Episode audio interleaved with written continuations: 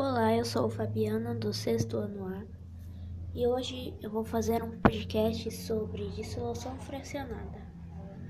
Dissolução fracionada é um método de separação de misturas heterogênicas heterogêneas sólidas que é realizado em partes, ou seja, de forma fracionada.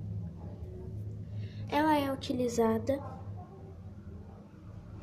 quando há nas misturas substâncias que dissolvem em líquidos. Em seguida, é submetido a outro método de separação que finaliza o processo, tal como a filtração e a destilação, por exemplo. Passo a passo. O método de dissolução fracionada consiste apenas em adicionar um solvente orgânico ou inorgânico, o componente dissolvido passará a fazer parte de uma fase homogênea juntamente ao solvente.